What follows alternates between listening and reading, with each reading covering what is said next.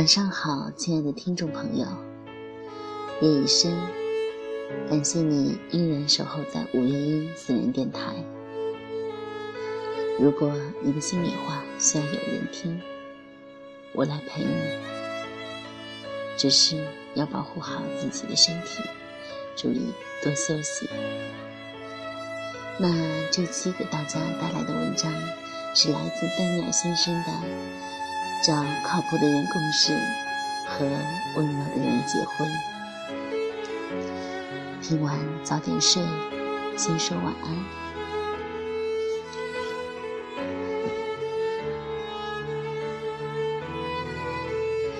我想让你们记住一句话：和聪明的人聊天，找靠谱的人共事，找漂亮的人恋爱，与温柔的人结婚。现在不明白，以后会明白。找靠谱的人共事，和聪明人聊天。信任是最低的沟通成本，同样也是最高的交易成本。靠谱指数要远远重要于能力指数。有能力的人越来越多，靠谱的人越来越少。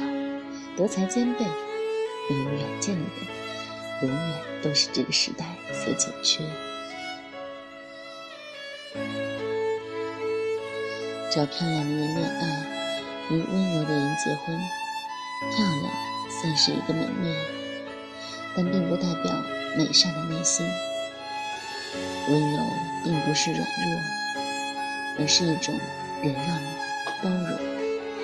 漂亮的人越来越多，温柔的人越来越少。有爱的温柔，比起外在的漂亮，要体面更多。若有人既漂亮又温柔，乃是上天的恩赐。何为靠谱？靠谱表示可靠，值得相信和托付的意思。不靠谱就是离谱，表示不切合实际，不值得信赖。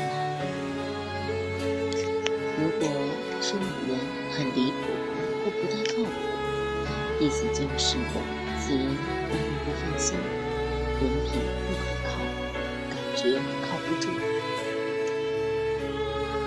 各位温柔，温柔表示温和表示凡事表示忍耐。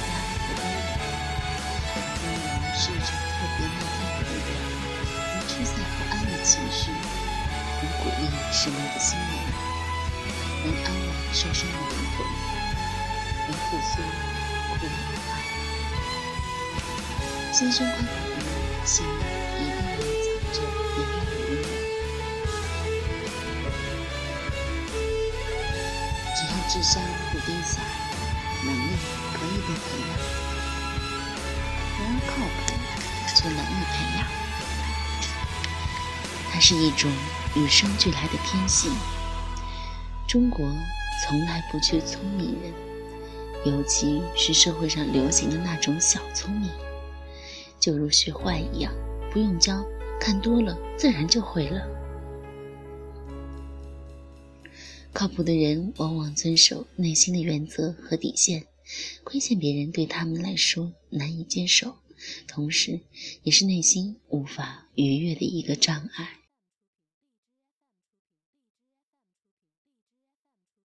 靠谱的人大多选择宁可只自己吃亏，也不愿占别人便宜。普遍来说，靠谱的人伤害的总是最多。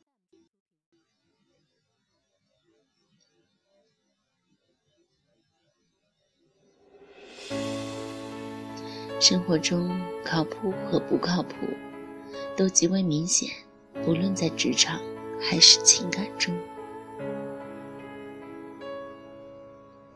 前段时间，科技创业圈因为一个人的离职引起了轩然大波。原本只是一个公司的离职事件，搞得满城风雨。大概的来龙去脉是，F 是在公司 D。初创期以 CTO 的身份加入的，从加入到离职已超过了六年的时间，在这期间，F 也成为了公司的董事。创业公司刚开始都没有太多的资金，基本都要靠期权来吸引外部高端人才。当初 F 加入时，想必公司董事应该已经谈妥分配 F 多少期权，以及何时进行分配。一般来说，这些期权在工作满四年后便可要求行权兑现。六年后的今天，F 提出离职，并希望公司对他的期权进行兑现。事情越搞越大的原因在于，在 F 提出离职后，D 公司的人以匿名的方式在乎开始黑 F，主要攻击的内容是对 F 在任期间没有尽到 CTO 的职责，并且质疑 F 不具备 CTO 的能力等等。个人和 D 公司没有任何关系，也不认也不认识 F 和其中的任何一个人，但就这个事件本身，就能至少反映几个问题。大家可根据自己的常识判断：一个不具备 CTO 能力的人，为何能被引入公司，并且担任 CTO 六年的时间？在这个期间，其他人干嘛去了？整个董事会干嘛去了？等人家离职，要求行使期权兑现的时候，开始以匿名的方式黑别人，在道德层面已处于下风。要知道，在一些大公司，只要是匿名投诉被发现，一律开除。要投诉，请实名。D 公司在 F 的对外推动下，成为了一家知名并可信赖的创业公司。也就是说，这是一家只知道 CTO 却不知道 CEO 是谁的创业公司。虽不知当初的期权协议如何签署，公司没有履行当初的承诺，或没有给予合理的行权，便有失诚信。在职场上，尤其是创业。最难的一件事就是从零到一，有了一，自然就会有后面的十、一百、一千等等。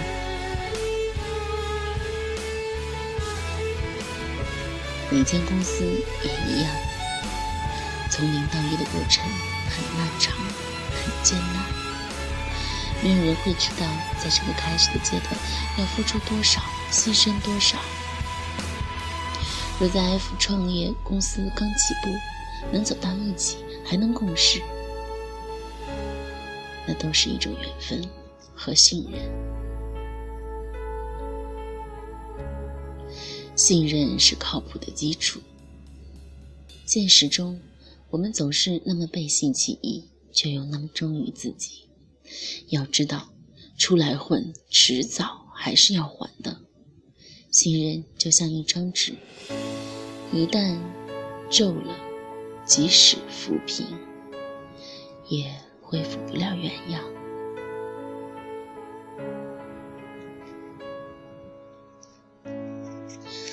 在情感的世界里，太多温柔的人总是比脾气暴躁的人更为有福。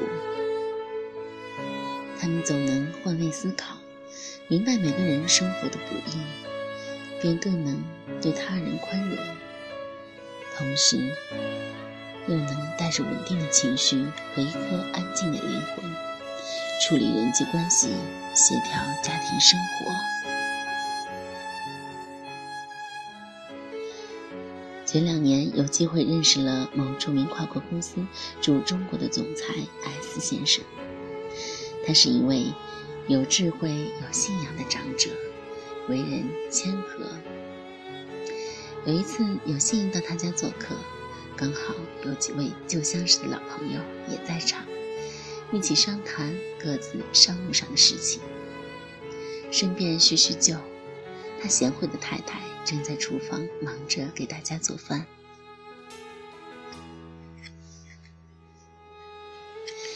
记得当时 S 先生正和大家分享自己之前在美国毕业后的工作经历。刚毕业那时，身无分文，找工作也很不容易。正聊得起劲儿，一个电话来了。S 先生突然起身，温柔地说：“贝贝啊，爸爸刚从英国出差回来，给你买了好多好吃好玩的。明明天我去接你，好不好啊？”在学校要乖啊，听老师的话。爸爸超级想你。我们十来位友人坐在边上，也不吭声，故意偷听他打电话，听听没忍住笑声，因为完全不像他平时工作中的高大威严的形象和雷厉风行的作风。几分钟后，S 先生打完电话，回到我们中间，见我们盯着他笑，觉得有些不好意思起来，便和我们随口说道：“不论工作多忙，每次出差回来，都尽可能亲自去接小孩，一起和家人过周末，不能让小孩在成长中缺失父爱。”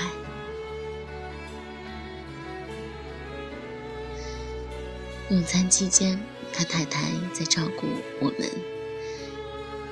之后便安静地坐在艾斯先生身边，听我们有说有笑。在给我们夹菜的同时，偶尔也提起当时他们在美国的不易，开玩笑似的数落他当时的一穷二白，眼神中充满了满满的爱意。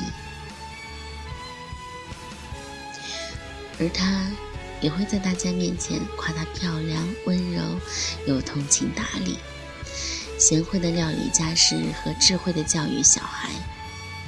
S 太太听着，也是满脸的微笑和满心的喜悦。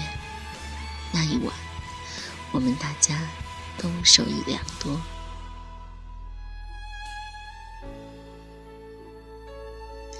天底下没有不吵架的夫妻。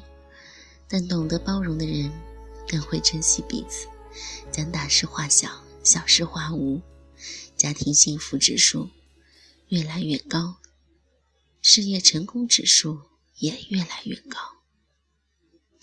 家不是讲理的地方，而是谈爱的居所。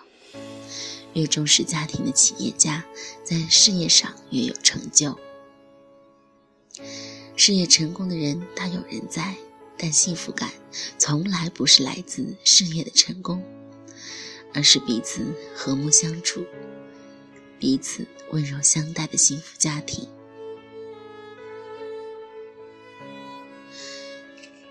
这几年，社会的大染缸迅速染遍了各个行业，该有的价值观和原则都丢得差不多了。在这个时代，那些不惜代价。包括承受利润的缩减，并坚守道德底线和商业伦理的公司，令人值得尊敬。随着人们对商业理论开始心怀敬意，意识形态的逐步加强，在新商业文明的基石中成长起来的善商，将会在不远的未来强势崛起。善商不仅仅是对外承担社会责任。对内更是善待自己的员工。与此同时，在爱情的世界和婚姻的关系中，每个人都要设立安全的界限，摆上负责任的态度，献出全然委身的心智。对爱情很随意的人，对婚姻也不会认真到哪里去。往常都随意惯了，更像是一名惯犯。有担当的人，从不轻易开始。一旦牵手，就会负责到底。在一段确定的关系中，要学会拒绝他人不应有的暧昧的蓝颜知己或红颜知己的危险关系。要学会温柔的最极致表达，对全世界高冷。只对一个人卖萌。不论世界如何变化，我们都要尽力成为一个靠谱的人。不论他人如何相待，我们都要尽力成为一个温柔的人。对工作事业有原则，对人际关系有底线，对家人至今温柔有爱。在冷漠的世界里，愿我们转角遇到爱；在虚妄的人生里，我们都应当彼此承担、相待，彼此温柔相爱。